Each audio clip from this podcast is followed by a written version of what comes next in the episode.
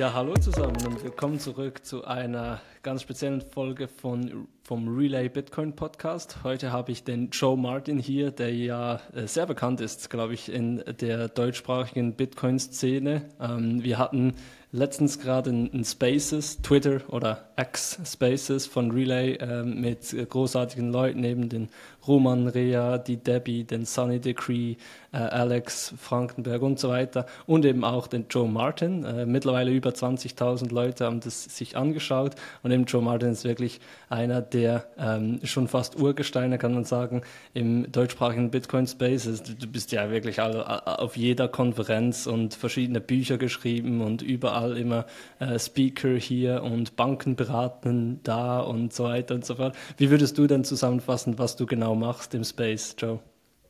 Ja, danke erstmal, dass du mich eingeladen hast und hallo an die äh, Community da draußen. Und vielleicht haue ich erstmal eine News raus. Äh, wir recorden jetzt an dem Feiertag in Deutschland. Das hat der äh, Julian nicht gemerkt, dass ich heute eigentlich nicht arbeite, weil in der Schweiz ist halt keiner, aber das macht ja nichts. Wir haben heute diesen Tag der deutschen Einheit, 3. Oktober. Ah, stimmt. Aber unabhängig davon, das ist ja für uns egal. Wir machen das ja aus Spaß und Leidenschaft. Aber morgen, und deswegen, äh, auch wenn das später gebroadcastet wird, morgen am 4. Oktober geht die zweite Volksbank in Deutschland live. Echt? Mit dem Komplettangebot inklusive äh, Mitarbeiter trainiert durch mich. Ähm, großes Bitcoin-Informationsgespräch, schon mehrfach getestet und Hardware-Wallets natürlich und alles das, was auch die erste Bank, die Raiffeisen Volksbank Raiffeisenbank in Ingolstadt hat. Und das ist jetzt die zweite. Und du hattest ja gefragt, was ich so mache. Ich habe das verbrochen sozusagen, also verbrochen, ähm, weil ich vor drei Jahren mal vor dem Vorstand der Raiffeisenbank in Ingolstadt präsentiert habe und offensichtlich konnte ich überzeugen. Wir haben daraus ein Projekt dann gemacht. Ich begleite die Banken beide noch äh, laufend. Und seit letztes Jahr ist ja die Ingolstädter Dienstleistung und Bitcoin kaufen, verkaufen für deren Kunden online. Und jetzt dann eben auch noch eine im Schwarzwald, der mittlerer Schwarzwald, Volksbank Mittlerer Schwarzwald. Und das ist das, was ich so mache. Und wenn ich nebenher noch Zeit habe, schreibe ich ein paar Bücher oder wie du sagtest, bin auf den Konferenzen.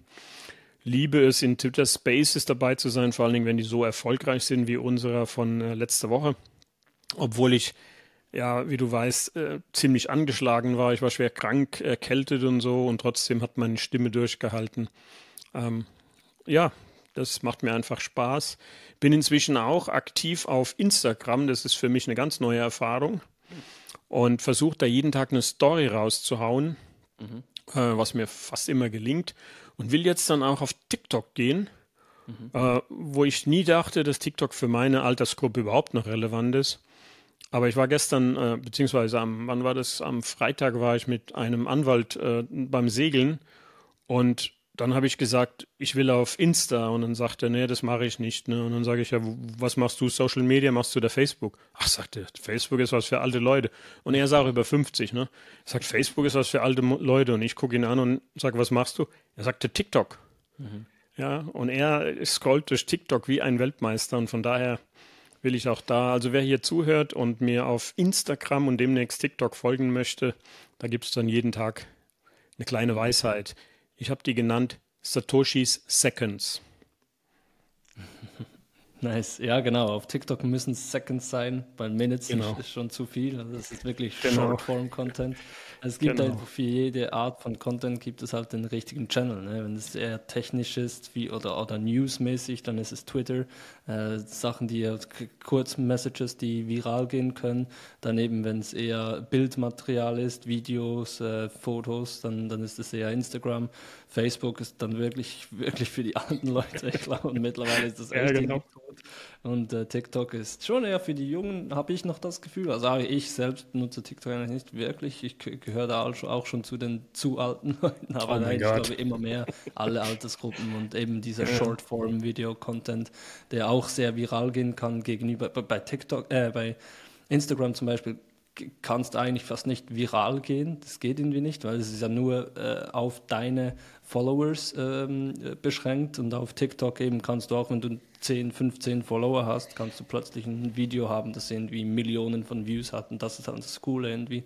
Das finde ich gut, dass mehr und mehr Bitcoiner sich da auch engagieren und ich glaube, ein paar Leute vom Relay Squad bei uns sind da. Wir selbst sind eben nicht wirklich aktiv auf TikTok, noch nicht zumindest, aber ähm, ein paar Leute vom Relay Squad, ähm, also unsere, äh, unser erweitertes Team, unsere Salesmannschaft, unsere, unser Fanclub, äh, wie du das nennen willst, die sind, die sind da auch aktiv. Es ist gut, dass mehr und mehr Bitcoin-Content auch, äh, hochqualitativer ja. Bitcoin-Content auch auf, auf Weil wir, wir wollen ja die jungen Leute auch erreichen, wir müssen die auch mitnehmen, weil das ist ja die Zukunft. Und ich zähle dich auch noch dazu. Also wenn ich die Jungen sage, dann meine ich die 40 minus, ja, also nach unten. Ja weil ich bin 40 plus, also wesentlich plus. Und äh, in dem Zusammenhang habe ich auch noch eine super, super Geschichte. Und zwar jetzt dann am 16. Oktober werde ich äh, auf einer Handelsakademie in Österreich einen Vortrag halten vor den Schülern und Schülerinnen mhm. und den Lehrern. Und die Schule ist auch noch hingegangen und hat gesagt, wir wollen auch die lokale Politik und die Banken vom Ort mit dazu nehmen. Nice. Und ich bin riesig gespannt, wie das ankommen wird weil äh, die wissen noch nicht, was die sich angetan haben, wenn ich dort komme und erzähle, erstens, wie Bitcoin funktioniert und warum das gutes und gesundes Geld ist im Vergleich zu dem System, in dem die jetzt weiter wachsen, nämlich Fiat. Also von daher, da freue ich mich schon riesig drauf. Da bin ich mal gespannt, wie da die Resonanz ist. Genau, genau. Je nachdem, wer die Zielgruppe ist, kann das schon äh, sicher spannend werden. Ich, ich habe eine Frage an dich. So, wie, wie siehst du, du, du bist eben viel mit eigentlich auch sehr traditionellen Banken, äh, auch kleineren Banken, ähm, die sehr lokal verankert sind, jetzt eben dran. Äh, jetzt schon die zweite, ist mega coole News, good job on that. Und es werden sicher noch weitere kommen. Hier in der Schweiz ist ja, also du bist ja vor allem in Deutschland tätig und hier in der Schweiz ist es, würde ich sagen, schon sogar etwas fortgeschrittener noch. Da ja. haben wir jetzt gerade gestern oder vorgestern also Anfang Oktober hat äh, die Zuger Kantonalbank, ähm, ein Zug ist ja so das Crypto Valley eigentlich, und jetzt hat eben die Zuger Kantonalbank announced, dass sie mit einem äh, Crypto Offering, also einfach Storage und Trading, live gehen. Ähm, dann äh, hatten wir Swissquotes, eine Online-Bank, äh, Merki Baumanns, eine Privatbank, die sind schon länger dabei. Ähm, und jetzt eben auch äh, die Postfinance hat das äh, announced, dass die nächstes Jahr live gehen werden, Anfang 2024. Und auch die LUKB, das ist die drittgrößte Kantonalbank, mhm. ähm, äh, auch ziemlich groß. Also ein, ein Riesen, also ich glaube, die haben über 1000 Mitarbeiter und wirklich ein, ein großes, ich würde mal sagen, zweistelliges Milliardenbilanzvolumen. Äh, ähm, und die gehen auch live und ich habe gehört, und das wird äh, bald announced, dass eben auch die Zürcher Kantonalbank, das ist die größte äh, Kantonalbank in der Schweiz, die St. Galla Kantonalbank ist auch einer der Top 10 ähm, und so weiter. Also wirklich mehrere Kantonalbanken und die sind mega wichtig, weil die haben auch Staatsgarantie in der Schweiz und die, die ah, haben okay. wirklich zusammengefasst sehr, sehr viele Kunden und eben die Postfinance ist die drittgrößte Bank in der Schweiz, also die haben mega, die über, über eine Million Kunden. Also die kommen alle, alle Banken kommen und ich, ich kriege auch immer wieder die Frage von Investoren oder potenziellen Investoren so, ja, wie kann denn Relay überhaupt mithalten mhm. äh, und konkurrenzieren, wenn jetzt diese anderen Banken kommen? Gut, das, die Antwort ist dann eine, eine Geschichte für, für sich. Aber dich möchte ich fragen, wie siehst du das in Deutschland oder vielleicht allgemein auch in Europa, wie die äh, Banken Bitcoin adoptieren werden in den nächsten fünf bis zehn Jahren? Also zunächst einmal, du hast ja gesagt, die Banken in der Schweiz jetzt gehen voran und äh, die machen Kryptoangebote. Das sehe ich ja wiederum sehr kritisch, weil Krypto bedeutet ja auch diese ganzen anderen Kryptowerte, die ich immer gerne als Shitcoin bezeichne. Und äh, da bin ich sehr kritisch, weil meinen Banken hier rate ich dringend davon ab und sage Bitcoin only aus einem ganz simplen Grund, weil ähm, nur Bitcoin ist tatsächlich nicht manipulierbar und stabil und unzensierbar. Und dann kommt immer so, ja, aber Ethereum kann ja auch Smart Contracts und ist ja was ganz anderes. Ich sage dann immer, fragt euch doch mal diese Umstellung von Proof of Work bei Ethereum auf Proof of Stake. Ist ja großartig, ja. Man spart 99 Prozent der Energiekosten oder der Energieinputs. Es ist für das Klima und die Umwelt fantastisch. Aber die Frage ist, warum? Nicht, warum haben die das gemacht, sondern warum konnten die das machen? So, und wenn man so etwas machen kann, dann heißt das, es gibt eine Gruppe von Leuten, die können die Regel verändern. Und zwar massiv, im Kern. Und wenn jetzt jemand hingeht, zum Beispiel eine Bank oder vielleicht auch eine Regierung und setzt auf diese Blockchain, auf die Ethereum Blockchain und die kommen dann in zwei Jahren auf die Idee, die Regeln zu ändern, dann können die das. Mhm. Also das muss man sich immer im Hinterkopf halten und mit dem Anspruch gehe ich auch zu Banken hier und sage, wir müssen differenzieren zwischen Krypto und Bitcoin. Und Bitcoin, das ist etwas ganz Neues für euch. Da werdet ihr nämlich nicht in die Verwahrung typischerweise gehen, obwohl die das alle wollen, aber es geht halt auch nicht so einfach. Und ihr müsst eure Kunden jetzt erziehen, dass die Selbstverantwortung übernehmen. Das ist ein Riesending.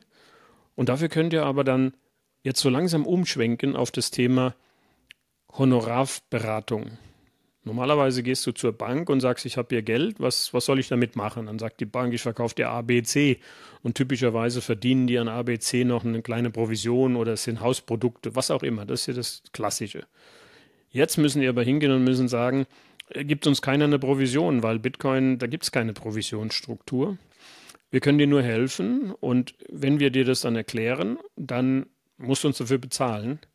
Und wir, mhm. du, wir können dir das Vertrauen geben, du kannst dann über uns kaufen und verkaufen. Das ist halt der, der Vorteil, weil du das in unserem eigenen Online-Banking machen kannst.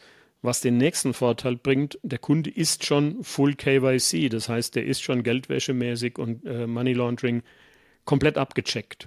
Mhm. Dafür sind diese Angebote da.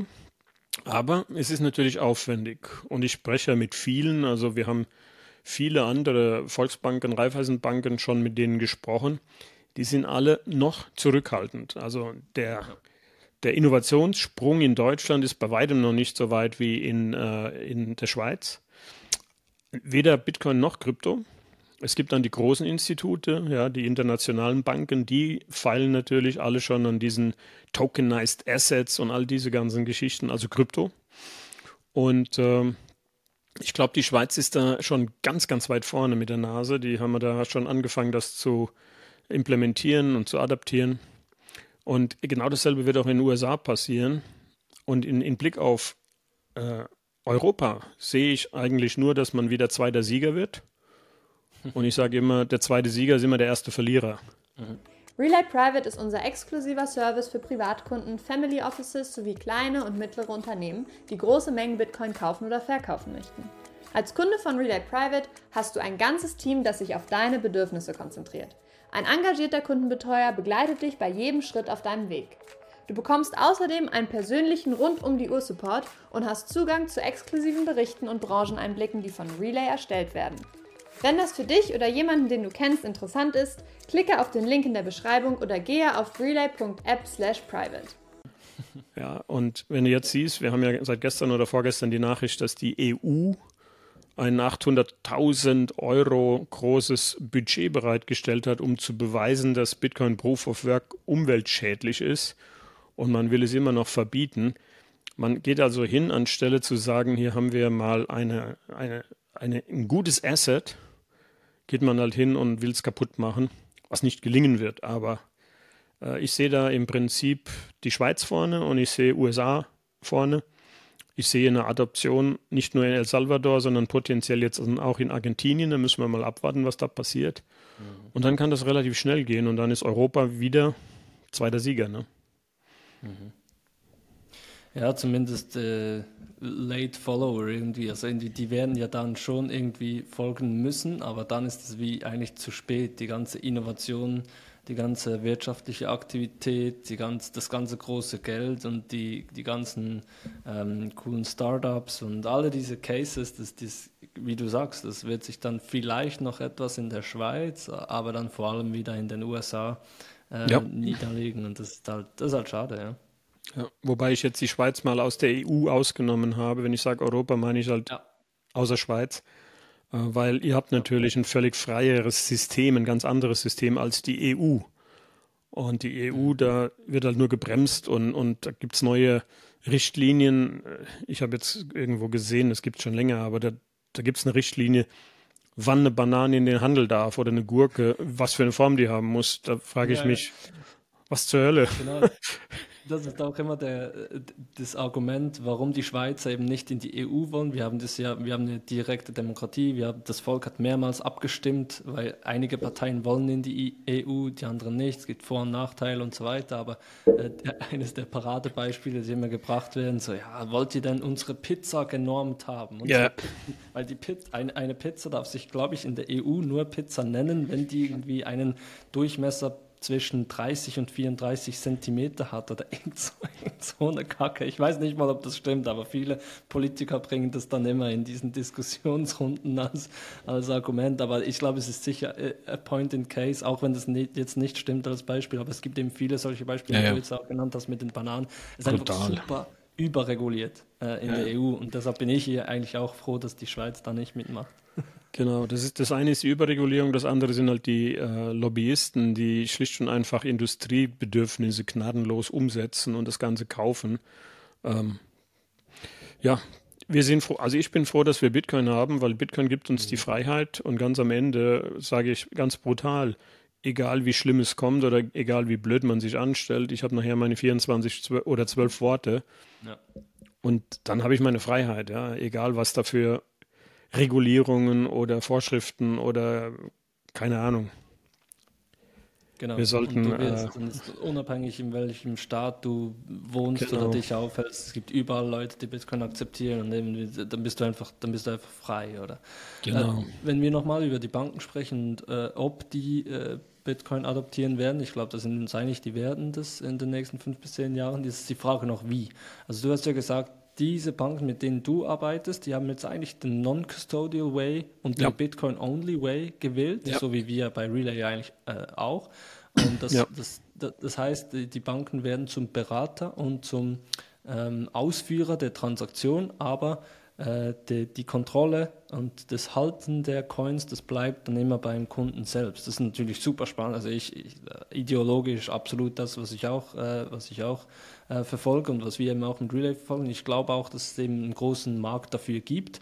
Ich, ich tue mich aber noch etwas schwer und gerade eben in der Schweiz äh, ist das, geht das total in die andere Richtung der Banken, also von den Banken aus, die wollen eben, also das Wichtigste für die ist, dass die Custody haben der, der Coins. Mhm ähm, und die denken auch, also sie glauben, dass sie dort einen Mehrwert bieten können, weil sie eben spezialisiert sind auf Custody, auf Assets, also die, die Speicherung, die, äh, halt, das Halten der ähm, Anlage, also eben in diesem Fall von Bitcoin und anderen Kryptos, und dann auch das Traden ähm, wo diese auch jetzt ziemlich hohe Gebühren verlangen für beides, also für, für die Speicherung, aber auch für das Traden. Dafür natürlich irgendwo durch ähm, ja, Convenience, äh, es ist äh, nutzerfreundlich für, für Leute, die schon ein Bankkonto haben, das einfach in der Bank neben Schweizer Franken, Euro und Aktien und Gold kann man dann plötzlich auch Bitcoin traden, ich meine, das ist cool. Und alles im selben Portfolio und das wird gehalten durch die Bank und der, der vertraut man ja und so, oder? Also das ist für viele Leute doch noch ein, gut, ein guter Service. Und eben als Business Case, ich habe mit vielen äh, Leuten gesprochen, die da involviert sind äh, in den Banken, in den verschiedenen Banken, in diesen eben, die, die quasi die Geschäftsleitung und die Verwaltungsräte überzeugen mussten, dass das auch äh, Sinn macht für die Bank, sowas anzubieten. Und da geht es natürlich immer um die Kohle, schlussendlich. Wie viel in, wird investiert, um diese ganze Infrastruktur und dieses Offering aufzubauen und wie viel äh, kann damit in den nächsten fünf Jahren oder so verdient werden. Ähm, und da ist halt schon äh, vor allem aus den äh, äh, Handelsgebühren, aber eben auch aus der Speicherung, also Custody-Gebühren. Äh, wird dann entsprechend ziemlich gut Geld gemacht. Ich meine, das sehen wir ja, Coinbase und so, sehr hoch profitabel, also nicht profitabel, aber äh, hoch rentabel, also die machen ganz viel Geld damit, ähm, eben vor allem mit Custody und Trading. Wie mhm. äh, siehst du das? Wird sich das äh, eben Bitcoin-only und Non-Custodial-Modell, das du fährst mit den Banken, wird sich das durchsetzen oder wird es eine Nische bleiben oder wie werden die Banken das, ähm, diese Cases äh, umsetzen? Also es wird eine Nische bleiben, das ist sehr wahrscheinlich, weil auch schon die großen ähm, Zulieferer der Banken, das die, die Zentralinstitute von denen bei den Volksreifeisenbanken ist es äh, die DZ Bank in, in äh, Deutschland, sind schon dabei, einen Custodial Service aufzubauen. Äh, die, ich bin mir nicht sicher, die haben, glaube ich, sogar schon eine Lizenz beantragt. Ähm, nur die unterschätzen meiner Ansicht nach die Komplexität. Das heißt, äh, die wollten das dieses Jahr schon eigentlich anbieten und damit stünde es dann allen Volks- und Raiffeisenbanken zur Verfügung. Die können also dann sozusagen das zuschalten. Bis jetzt habe ich nur gehört, dass es sich irgendwie verzögert, weil die Technik und so, ne, ist ja logisch. Das, ich sage dann immer, das ist wie der Berliner Flughafen, äh, wo die Schweizer sich heute noch drüber kaputt lachen und der Rest der Welt auch. Ne? Aber es wird kommen und ich habe äh, die Aussage von dem Vorstand von den äh, Ingolstädter äh, Volksreifeisenbank, Andreas Streb, im Ohr, der sagt, natürlich werden wir das dann mit zuschalten, dann hat unser Kunde einfach beide Möglichkeiten. Er kann dann Custodial Service nutzen, äh, wobei wir immer noch empfehlen, das selber zu verwahren. Mhm. Ähm, die Banken mit dem Verwahrmodell, was ich dort mit denen entwickelt habe, haben natürlich erstmal gar nichts Neues. Das ist das, was viele falsch verstehen, weil die haben ja heute schon die Situation, dass es Kunden gibt, die Gold kaufen. Und zwar physisches Gold. Und da machen die genau das Gleiche. Da sagen die, okay, du kommst jetzt hier hin, du bekommst jetzt dein Gold. Wie du das verwahrst, in welche äh, Safes du das legst, wenn du es verlierst, ist es weg. Also das Modell ist ja sehr ähnlich dem von Bitcoin, wo die aber dann, und das ist der zweite Schritt, sagen, wir haben ja noch einen Online-Shop, da kannst du eine Bitbox, ein Hardware-Wallet kaufen, da kannst du Steel-Wallets kaufen. Und wir haben für dich eben das Trading im Sinne von Kauf und Verkauf, kein Trading. Die wollen bewusst kein Trading, aber die wollen natürlich Sparpläne. Die wollen sagen, entweder du bist äh, Private User, dann kriegst du einen Sparplan, fängt ab 25 Euro im Monat an, oder, und das hat sich herausgestellt, es sind Corporates, die sagen, wir wollen einfach äh, unsere Treasury mit Bitcoin anreichern und die kaufen dann einfach Bitcoin, um langfristig das zu halten. Also das, das Modell, glaube ich, ist sehr, sehr gut für die Banken. Und das eine schließt das andere nicht aus. Ich glaube, man findet nachher für beide Modelle entsprechend Kunden. Ne? Mhm. Genau, das glaube ich eben auch. Also, dass es wie eigentlich diese drei Herangehensweisen gibt, wie Leute Bitcoin kaufen und halten werden. Das eine ist eben auch dort, wo das jetzt angesiedelt ist, wo wir mit Relay auch angesiedelt sind, das ist wirklich mhm. non-custodial. Also Leute wollen das kaufen, aber dann direkt auch bei sich selbst halten und, und senden und empfangen können und den Private Key selbst halten, finanzielle Kontrolle haben. Und das sind vor allem die jüngeren Generationen, die ja jetzt kommen. Äh, und das sieht man auch, viele, viel Geld wird von den Exchanges äh, rausgenommen und eben in, in äh, Self-Custody-Wallets verwahrt. Dann gibt es aber viele, die auch sagen, hey, ich will mit diesem Private Key nichts zu tun haben, ich vertraue da meine, meiner Bank oder sogar meinem Exchange und es ist äh, für mich genau. nutzerfreundlicher, wenn das da liegt. Ähm, und dann gibt es eben auch äh, Leute, die Papier-Bitcoin kaufen wollen, wie zum Beispiel ETF oder ETPs.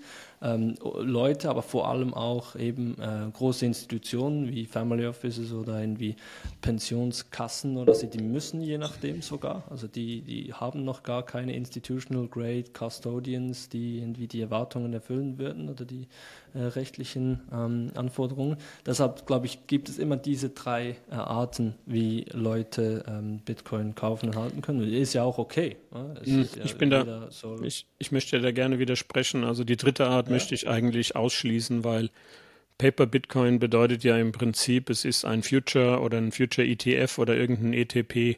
Und das ist meiner Ansicht nach nichts anderes als eine Casino-Wette. Ja, so wie alle Derivate. Und das ist nicht, ich kaufe Bitcoin, sondern ich kaufe eine Wette. Und wenn du ein Futures ETF kaufst, der Future ist ja eine Wette auf den Preis und der ETF ist eine Wette auf die Wette. Äh, natürlich kannst du das machen, aber du hast dann keine Bitcoin. Das muss man den Leuten noch ganz klar sagen. Anders könnte es sein und wird sein, wenn die Spot-ETFs in USA genehmigt werden, die jetzt beantragt sind. Weil dann schickst du, meinetwegen BlackRock, 1000 Euro und die müssen für 1000 Euro dann Bitcoin kaufen und halten, dann hast du zwar immer noch das Risiko, dass der BlackRock-Geschäftsführer die Bitcoin nimmt und haut ab, aber zumindest hast du dann Bitcoin indirekt. In dem Moment, wo du aber eben nicht diesen Spot-ETF hast, dann hast du nichts anderes als ein Zockerpapier. Das kannst du genauso gut haben auf Schweinebäuche oder auf Holz oder auf sonst irgendwas. Ne? Das ist aber nicht, ich habe Bitcoin, sondern ich habe gewettet auf Bitcoin. Genau, genau. Also das, das wird sicher ein großer Gamechanger, wenn diese Bitcoin, wenn denn der Bitcoin ETF äh, rauskommt. Ähm, und trotzdem ist es eben, ja, es ist noch weit weg davon, äh, Bitcoin selbst halten, aber es ist alles eben, das finde ich alles gut schlussendlich, weil ähm, eben äh, es, es, es, es ähm, führt die Adoption ähm, weiter und ja. verschiedene Leute und verschiedene Institutionen haben verschiedene Bedürfnisse und schlussendlich aber so, solange irgendwie Bitcoin irgendwo gehalten wird, wenn halt auch on behalf of someone, dann glaube ich, ist es gut für den Space. Jetzt haben wir ja im, äh, in unserem Twitter Spaces äh, Gespräch haben wir auch besprochen, eben wie der, der nächste Bull Run oder Bull Market, da hast du ja diese Unterscheidung gemacht, wann der kommt, woraus der bestehen wird, ähm, wo, wovon denn der ausgelöst wird. Und da haben wir eben auch Bitcoin ETF gesprochen. Ich glaube, das wurde jetzt mehr, mehr oder weniger wirklich durchgesprochen von verschiedenen Leuten.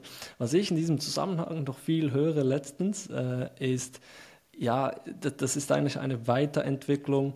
Bitcoin ETF ist dann eine Weiterentwicklung von äh, diesem Bitcoin-Schneeballsystem. Und hm. das wird dann viel, vielfach auch verglichen mit dem wie Bernie Madoff und so, der ja da ein riesen Schneeballsystem zusammengebaut hat, das auch wirklich lange noch funktioniert hat, absolut in, äh, verwurzelt im traditionellen Finanzsystem eigentlich. Und, und viele sagen, dass eben jetzt das auch das nächste Level ist von, von Bitcoin, wie das irgendwie als Schneeballsystem jetzt auch Akzeptanz findet in der traditionellen Finanzwelt und so weiter. Und ich, ich meine, ich habe manchmal da noch Mühe, zu den Leuten zu erklären, warum Bitcoin kein Schneeballsystem ist. Hast du da eine gute Erklärung dafür? Ja, ähm, zum einen, wenn einer zu kompliziert sich vom Gegenteil überzeugen lässt, dann soll er glauben, was er glauben will. Dann höre ich damit auf. Das macht keinen Sinn. Äh, ansonsten die Grund, also es gibt zwei Arten von Schneeballsystemen, die muss man unterscheiden. Das eine ist, es gibt einen Emittenten, der irgendeine wertlose Ware zu einem hohen Preis verkauft. Lebens äh, Nahrungsergänzungsmittel sind so der Klassiker und Kosmetik. Das heißt, ich habe eine Marge von 90 Prozent und ich sag dir jetzt, du kriegst 15 Prozent. Wenn du drei Leute bringst, dann kriegst du 25 Prozent und die kriegen 15 Prozent. Und wenn die drei Leute bringen, kriegst du 40 Prozent. Und das funktioniert nur mit dieser hohen Marge. Und das sind noch nicht einmal zwingend Schneeballsysteme, sondern es sind Direktmarketing, Vertriebe und so weiter und so fort. Ne? Die können, die sind so grenzwertig. Mhm. Da ist aber immer ein Produkt dabei und da gibt es jemanden, der imitiert das Produkt. Und dann gibt es den sogenannten Betrug. Und der Betrug kann als Schneeballsystem organisiert sein. Da nimmt man irgendein esoterisches Produkt oder ein Produkt, von dem der andere schon mal was gehört hat, oder vielleicht hat man noch was, zum Beispiel Euros oder Dollars. Und das entscheidende Kriterium ist, ich verdiene daran, dass mir jemand Geld gibt, verspreche dem das Blaue vom Himmel, nämlich aus dem Geld wird mehr Geld, und wenn er es dann zurückhaben will, und das ist jetzt der entscheidende Punkt, dann nehme ich die Einlage von dem Nächsten und zahle die an den zurück, der mir ursprünglich das Geld gegeben hat, mit seinen Zinsen. Und damit bin ich jetzt gezwungen, immer mehr reinzuholen, weil ich ja potenziell immer was zurückzahlen muss. Und das nennt man dann ein Schneeballsystem. Es ist ein bisschen eine Verwirrung, weil das ist tatsächlich nichts anderes als ein, ein ganz gerader Betrug. Und das ist das, was Bernie Madoff gemacht hat. Nur wenn du eben eine Provision dem zahlst, der dir neuen bringt, dann ist das eben die, genau dieser Schneeball-Effekt. Okay. Weil wenn du dieses Modell, das nennt man auch Ponzi-Scheme und da, da gibt es genaue Regulierungen in den USA, den sogenannten Howey-Test aus den 1940er Jahren, der das definiert. Aber wenn du diesen Howey-Test mal auf das traditionelle Finanzwesen anwendest, hey, der Euro und der Dollar, das sind Schneeballsysteme am Ende des Tages. Ja. Also, dass Bitcoin kein Schneeballsystem ist, das sehen wir daran, dass es keinen Emittenten gibt. Also ich verdiene nichts daran, dass ich jetzt mit dir über Bitcoin rede. Mich bezahlt keiner. Und wenn ich dir Bitcoin verkaufe, dann wirst du blöd sein, wenn du mir mehr gibst, als irgendwo der Marktpreis ist. Deswegen hat ja auch Relay ganz normale Marktpreise. Ja, ich krieg ja bei dir, ich muss ja bei dir nicht mehr zahlen, ich krieg's auch nicht wesentlich günstiger. Das heißt, ich habe einen Marktpreis.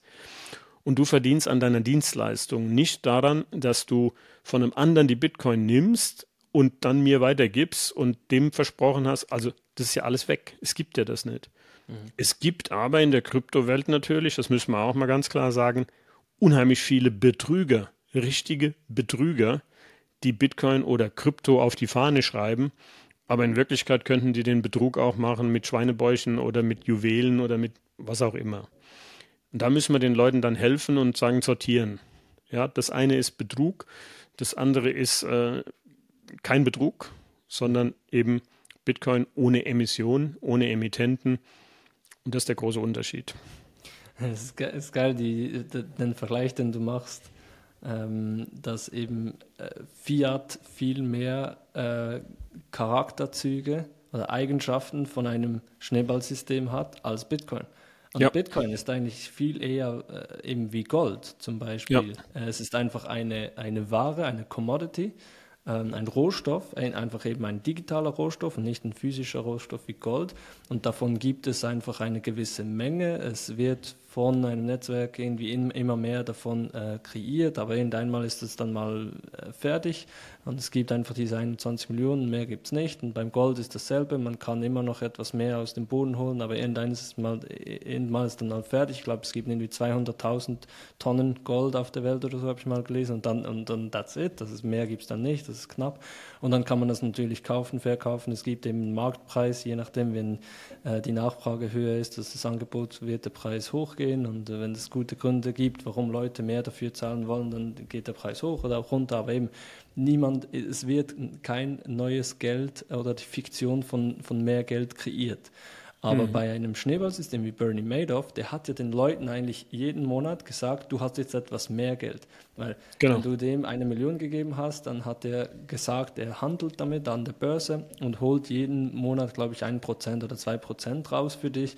Und wenn du das, und dann hat er dir gesagt, ja, nach, nach zehn Jahren hast du dann plötzlich zwei Millionen, oder? Geil. Und dann, wenn du das rausnehmen wolltest, dann konntest du das, dann hat er dir das ausbezahlt, aber natürlich vom Geld, das er von irgendeinem anderen Vollidiot, der ihm genau. 10 Millionen gegeben hat, äh, nimmt er dann zwei Millionen davon und zahlt dir das aus und dann nee, funktioniert nee, nee. dann er so hat lange. von der hat von zehn anderen, die ihm auch eine Million gegeben hat, dann das, diese, diese zehn Millionen gezahlt.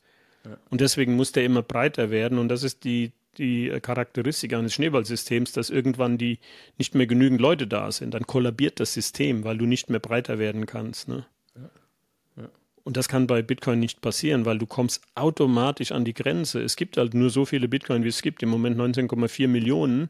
Und es dauert noch 100 Jahre, bis es 21 Millionen sein werden. Und es wird niemals mehr geben. Das heißt, hier musst du wirklich die Leute belügen und betrügen, um mit Bitcoin irgendetwas zu machen, ohne dass du selber Bitcoin hast. Also das ist, ich kann genauso gut hergehen und kann sagen, ähm, das T-Shirt, was du jetzt anhast, kostet halt eben eine Million und, und das ist, weil du es getragen hast und das verkaufe ich jemand. Ne? Meins ist viel schöner übrigens. ja, deins ist echt geil. Das ist sehr ähnlich wie mein Bild hier hinten auch. Ja, genau, richtig. Also wir müssen da immer drauf aufpassen, dass die Leute, die, die verwechseln Betrug und Schneeballsystem und Bitcoin. Und es liegt daran, dass natürlich die Medien auch mit völliger Inkompetenz arrogant und überheblich berichten im Normalfall. Ne? Mhm. Ja, das wird sich auswachsen. Davon, ja, hoffe ich auch, glaube ich auch. Muss, muss ja eigentlich, oder? Weil schlussendlich ist eben bei Bernie Madoff, was dann passiert ist, ist, plötzlich wollten eine große Zahl, keine Ahnung, 10 oder 20 Prozent oder 50 Prozent, keine Ahnung, von, von den Leuten, die ihm Geld gegeben haben, wollten das abziehen. Und dann plötzlich ist er natürlich ohne Hosen dagestanden, weil er nicht das Geld nicht hatte, schlussendlich, und nicht alle ausbezahlen konnte. Aber das ist eigentlich genau dasselbe würde passieren, wenn jetzt 10 oder 20 Prozent der Europäer ihre Euro bei der äh, Europäischen äh, Zentralbank, bei der EZB einlösen wollten. Ich meine, gegen was? Gegen, gegen Gold? Ja. Meine, die hätten ja niemals genügend echtes Geld, um die dann auszuzahlen. Also ist es eigentlich per Definition ein Schneeballsystem, oder? Ist das genau gleich, ja. was Madoff gemacht hat? Ja, also das, was Madoff passiert ist, das ist ja in der Finanzwelt, gibt es einen Fachbegriff dazu und der nennt sich Bankrun. Mhm. Ein Bankrun ist dann, wenn die Leute kommen und sagen, hey, ich habe auf dem Kontoauszug 100 Euro, gib mir die mal.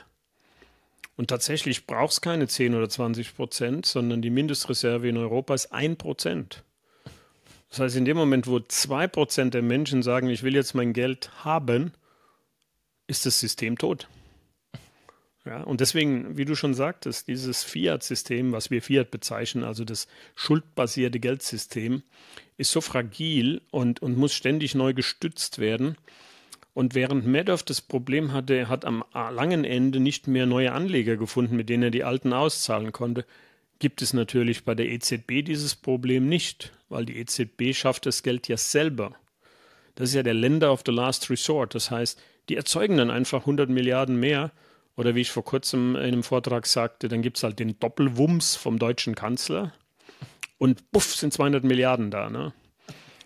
Also dieses Schneeballsystem wird immer weitergehen, weil es hinten jemand gibt, der neues Geld dahinterher schiebt. Das ist der Unterschied zu Bitcoin.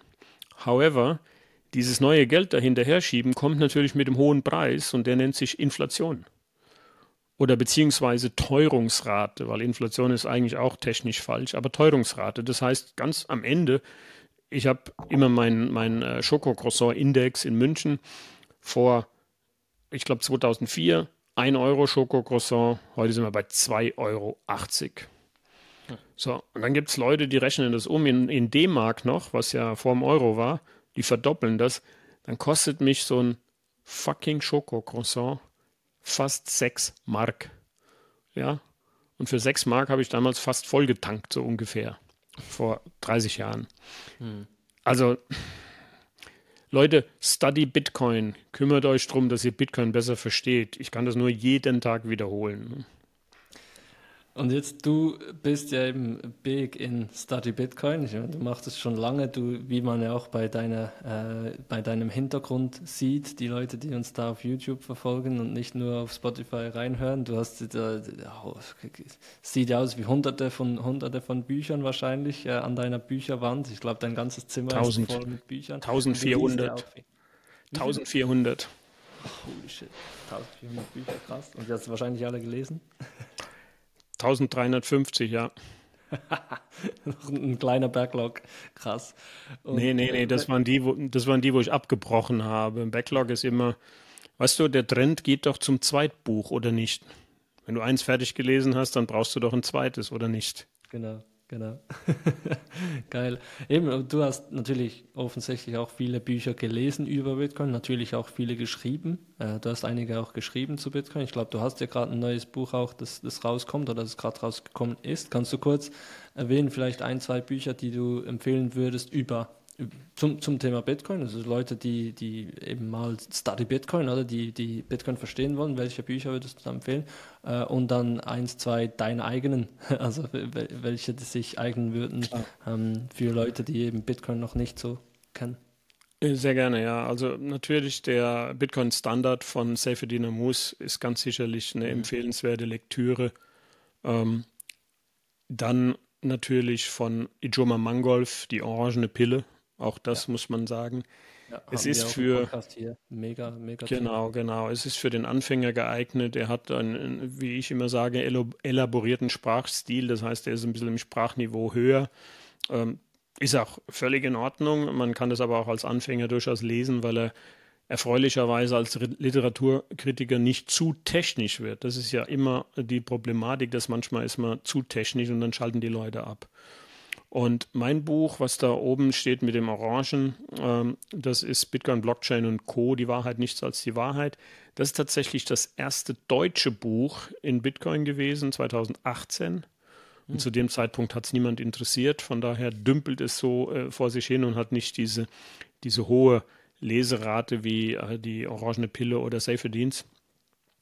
Ähm, das war damals ganz kurze Geschichte. Ich wurde von einem, also ich kenne mich wegen äh, mit, mit Schneeballsystem deshalb aus, weil ich Technologie für Direktvertriebe und Strukturvertriebe geliefert habe in den 2000ern. Also Nahrungsergänzungsmittel, Versicherungen und so. Da haben wir Software gebaut, um dort die Vertriebe zu steuern und zu Kommunik Kommunikationssoftware und so. Von daher kenne ich mich das sehr, sehr gut aus. Und irgendwann kam da mal einer zu mir 2016 und sagt, äh, ich brauche mal ein Gutachten über dieses Bitcoin da. Das ist doch ein Schneeballsystem, ne? Und ich so, ja klar, gar kein Problem, mache ich dir. Ne? Und drei Monate später hat sich dann rausgestellt, Fiat ist das Schneeballsystem. Und ich habe ihm dann leider mitteilen müssen, sorry du, ähm, mit dem Gutachten, wir haben das Gutachten, aber ist leider anders ausgegangen, als du dachtest. Und ich hatte dann so viel Material, dass ich ja ganz am Ende dann eben das Buch daraus geschrieben habe. Und das ist dann 2018 erschienen und, damit bin ich in die Rabbit Hole gefallen, wie, man, wie wir Bitcoiner sagen. Das heißt, ich habe mich mit dem Thema Geld und Finanzen und so brutal auseinandergesetzt und habe dann äh, 2020 ein zweites Buch geschrieben und das ist ein bisschen aggressiv äh, geworden. Das sieht nämlich so aus und heißt, damit die Arschlöcher nicht immer gewinnen. Und da kommt Bitcoin nicht drin vor, aber da kommt zum Beispiel ähm, der IWF drin vor, da kommt das Bruttosozialprodukt drin vor, da kommt die Geschichte des Geldes drin vor. Da geht es also um Finanzen. Äh, von daher kenne ich mich da auch sehr gut aus. Damit, sagen wir mal, war auch gut, dass ich das Wissen hatte, als ich mit den Banken da gesprochen habe. Das heißt, diese kombinierte Bank- und Finanz- und Money-Theorie und sowas. Mhm. Wobei ich da immer noch am Anfang bin. Also ich bin ja jetzt nicht der Experte. Aber äh, was ich gesehen habe vor zwei Jahren, ist äh, eine neue Gefahr, die da heraufkommt am Horizont. Und zwar eine sehr, sehr große Gefahr. Und das ist der digitale Euro oder der digitale Franken oder der digital, digitale Dollar. Also das, was man gemeinhin unter Central Bank Digital Money, Zentralbank, äh, digitales Zentralbankgeld oder CBDCs kennt. Und da habe ich dann angefangen, ein Buch zu schreiben, weil das ist das ultimative Überwachungstool. Und dieses Buch, ja, das habe ich dann aufgehört weiter zu schreiben. Das hast du aufgehört weiterzuschreiben? ja, genau. Nach ungefähr 100 Seiten habe ich es gelesen, habe mir gedacht, mein Gott, was für ein technisches Machwerk, das interessiert kein Mensch. Und dann so ein, zwei Tage oder eine Woche später stehe ich unter der Dusche, der Klassiker, ne? Mhm. Und ich denke mir, Mai, das ist ziemlich genau das, was Orwell in seinem dystopischen Roman 1984 beschrieben hat. Das kommt auf uns zu. Mhm. Und da war der Gedanke geboren und deswegen habe ich dann wieder angefangen mit dem neuen Buch über das Thema, allerdings diesmal als Roman. Und der Titel des Romans ist 2024. Ich halte mal in die Kamera. Mhm. Und 2024 ja. ist die Fortsetzung von Orwells 1984. Alles klar. Entschuldigung. Weil nächstes Jahr wird ja das 40-jährige Jubiläum von 1984. Aha. Und die Idee, die ich hatte unter der Dusche, war, dass ich gesagt habe, was ist denn, wenn der Hauptdarsteller von Orwells Roman, der ja eine Liebschaft hatte mit Julia, was unter anderem dazu geführt hat, dass das ganze Drama entstanden ist, aber was ist, wenn sie schwanger war? Und tatsächlich, in 1984 wurde mein Hauptdarsteller geboren. Hm, mhm. Also hast du das eigentlich als Roman, weil es zu technisch wäre, über CBDCs zu schreiben, hast du das jetzt äh, in einen Roman gepackt, sodass es Anfänger, Normalbürger auch ja, genau. lesen können und verstehen können. Es ist eine Geschichte und diese Geschichte, die endet auch nicht gut. Weil die Mächtigen setzen diese digitalen Zentralbankgelder ein, um zu kontrollieren und zu überwachen. Mhm. Und das ist letztendlich das, wovor wir uns schützen müssen, wo wir aufpassen müssen, dass das nicht Realität wird. Absolut. Durch, durch den Bitcoin. Ist das, ist wir können uns mit dem wir können uns mit dem Bitcoin schützen. Das ist genau der Punkt, äh, weil das kann halt keiner kontrollieren. Aber das digitale Zentralbankgeld ist insofern gefährlich, weil eben die Zentralbank dir das wegnehmen kann. Mhm. Ja? Also zum einen sehen die natürlich, was kaufst du. Die sehen auch, wo kaufst du. Und die können jetzt hingehen und könnten sagen, du hast diese Woche schon dreimal Fleisch gekauft. Das ist nicht gut für die Umwelt. Wir wollen das jetzt nicht, dass du noch mehr Fleisch kaufst. Und mhm. deswegen sperren dir die, die Zahlungsmöglichkeit. Mhm weil es ja ein hochzentrales System ist. Mhm. Wenn du heute irgendwo eine Bankverbindung hast, ja, wie jeder, und deine Bank zickt rum, weil du hast jetzt Bitcoin damit gekauft und die wollen das nicht und die kündigen dir das Konto, na gut, dann gehst du zu einer anderen Bank, dann machst du ein anderes Konto auf. Es gibt immer, im schlimmsten Fall gehst du nach Ingolstadt zur Volksreifeisenbank in Deutschland und machst ein Konto auf. Dann hast du kein Problem mehr mit Zahlungen an eine Bitcoin oder an Relay oder so. Aber wenn es nur noch das digitale Zentralbankgeld gibt, dann schaltet dich die Zentralbank ab und dann kannst du zu keiner anderen Zentralbank mehr gehen, weil es gibt keine.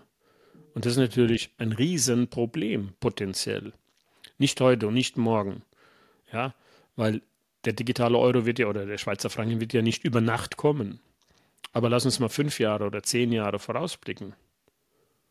Bei der Schweiz habe ich weniger Bedenken, aber in Europa mit den ganzen Rechten, die da immer stärker werden, wer weiß, wer in fünf Jahren an der Regierung sitzt und wer weiß, wer dieses Instrument dann nimmt und schaltet es aus. Also schaltet es ein in dem Fall und dich damit aus. Mhm. Und das ist das, was meinen beiden Protagonisten im Roman passiert. Die haben Happy Life, alles gut, Friede, Freude, Eierkuchen, wie man so schön im Deutschen sagt. Und dann werden sie aber vom System verfolgt, weil sie etwas gemacht haben, was nicht systemkonform ist. Und sie werden dann überwacht, indem eben diese Leute sehen, die Mächtigen, die die Zentralbankwährung in den Fingern haben, wo sind die, was kaufen die, die stehen dann irgendwann im Supermarkt und können nur noch Gemüse kaufen. Ja. An einer anderen Stelle wollen sie fliegen und können, wollen in ein Hotel sogar. Und sie können kein Hotel mehr buchen. Mhm. Sie können nur noch mit dem Zug fahren. Das ist erlaubt. Ansonsten nichts mehr. Mhm. Ja, und ich glaube, das ist gar nicht so weit weg. Im Normalfall schon, aber als wir Ausnahmesituationen hatten in der Pandemie, äh, Corona, äh, Covid-Pandemie, da war das äh, auch in der Schweiz, by the way, so. Also du konntest nicht mehr Zug fahren, wenn du keine Maske trägst. Du konntest nicht mehr ins Ausland fahren, äh, fliegen, wenn du äh, nicht geimpft bist und so weiter und so fort. Das hat schon sehr gut funktioniert, ohne äh, CBDCs, einfach mit ein paar Apps, die man sich runterladen musste und sich zentral registrieren musste. Jetzt kannst du dir mal vorstellen, also das, das ist wahrscheinlich genau das, was du auch im Buch behandelst. Stellen wir uns mal vor, in zehn Jahren haben wir CBDCs und dann kann alles auf Knopfdruck genauso äh, kontrolliert werden. Nein, bis du geimpft wurdest, kaufst du jetzt erstmal keine Zugtickets mehr oder keine Flugtickets mehr. So, easy. Ne? Alles programmierbar. Und das ist schon, also es ist schon unglaublich, wenn man sich das überlegt. Das, das geht ja noch weiter. Das geht ja dahin, dass wir das ja auch erlebt haben, in Deutschland zumindest, dass du nicht weiter als, glaube fünf Kilometer von deinem Wohnort dich entfernen durftest. Jetzt stell dir vor, du hast ein digitales Wallet dabei, ein CBDC-Wallet auf deinem Handy. Und die sehen, dass du da plötzlich über die fünf Kilometer hinausgehst oder zwei Kilometer. Und die könnten ja dann die geben dir dann Alarm und sagen, sie befinden sich außerhalb der zulässigen Radius. Wenn sie nicht sofort zurückgehen, ziehen wir ihnen 100 Euro ab. Mhm. Und fünf Minuten später, sie sind immer noch außerhalb, wir ziehen ihnen jetzt 1000 Euro ab. Ja. Das ist alles möglich, ja. ja. Aber die Frau Lagarde sagt ja offiziell, CBDCs, der digitale Euro, kann nicht programmiert werden. Und dann sage ich mir, denke ich mir, okay, der digitale Euro ist eine Software. Und eine Software muss per Definition programmiert sein, damit sie überhaupt ein digitaler Euro werden kann. Also kann nicht programmieren. Was ist das denn für ein Schwachsinn, ja? Also das, war wie, äh, ah, der, der US-Dollar kann nicht vom Gold entkoppelt werden. Ja, genau, richtig. Na, hier ist es ja intrinsisch. Es ist ja intrinsisch eine Software, ein Programm. Warum in aller Welt soll das nicht programmierbar sein? Ne? Ja, klar. Äh, völlig, ja. völliger Witz, ist, ist, unglaublich. Aber deshalb sind wir eben Bitcoin-Anhänger, deshalb haben wir äh, Bitcoin, deshalb äh, eben propagieren wir Study Bitcoin, wie du das auch machst. Und dann Ganz kommen genau. wir eigentlich schon zur, zur letzten Frage. Äh, gute Überleitung. Du musst es natürlich nicht beantworten, wenn du nicht willst, aber ich, ich frage das jeden meiner und jede meiner äh, Podcast-Gäste.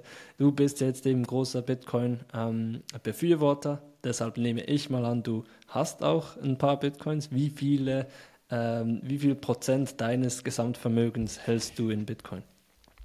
Also ich habe ja, das wissen die wenigsten, eine Million Bitcoin, weil ich bin Satoshi Nakamoto, ja. Von daher habe ich natürlich sehr viele Bitcoins. Aber du bewegst die natürlich nie, wahrscheinlich, oder? Ich bewege die nie. Nein, nein, nein, nein, nein, nein. Ich, ich, ich, lasse den anderen den Ruhm, ja. Fake Toshi, der jetzt gerade wahrscheinlich aufgeflogen ist, ja. der ja behauptet, er ist dann Satoshi Nakamoto. Craig Wright, ja. Ähm, ich kann, äh, weißt du, wenn ich mich dann wirklich offenbare, dann ist ja für die der Fame weg und deswegen, ich lasse die das machen. Alles klar, alles klar. Vielen Dank, Joe, dass du äh, dir die Zeit genommen hast und mit uns über dein neues Buch, über deine anderen Bücher und über Bitcoin allgemein gesprochen hast und über CBDCs. War alles wirklich super spannend. Ich habe viel gelernt. Vielen, vielen Dank und mach weiter so. Äh, weiterhin Bücher schreiben an den Konferenzen, die Banken Orange Pillen, du machst das super äh, und bist wirklich ein wertvoller Teil der deutschsprachigen äh, oder allgemein der Bitcoin Community. Vielen Dank äh, für das Gespräch heute und bis bald mal an einer Konferenz wahrscheinlich. Ja, vielen herzlichen Dank auch, dass ich mich da sein durfte und dass äh, du mir die Gelegenheit gegeben hast. Ich grüße alle da draußen und ganz zum Abschluss nochmal Study Bitcoin. Study Bitcoin und keep stacking. Ciao zusammen.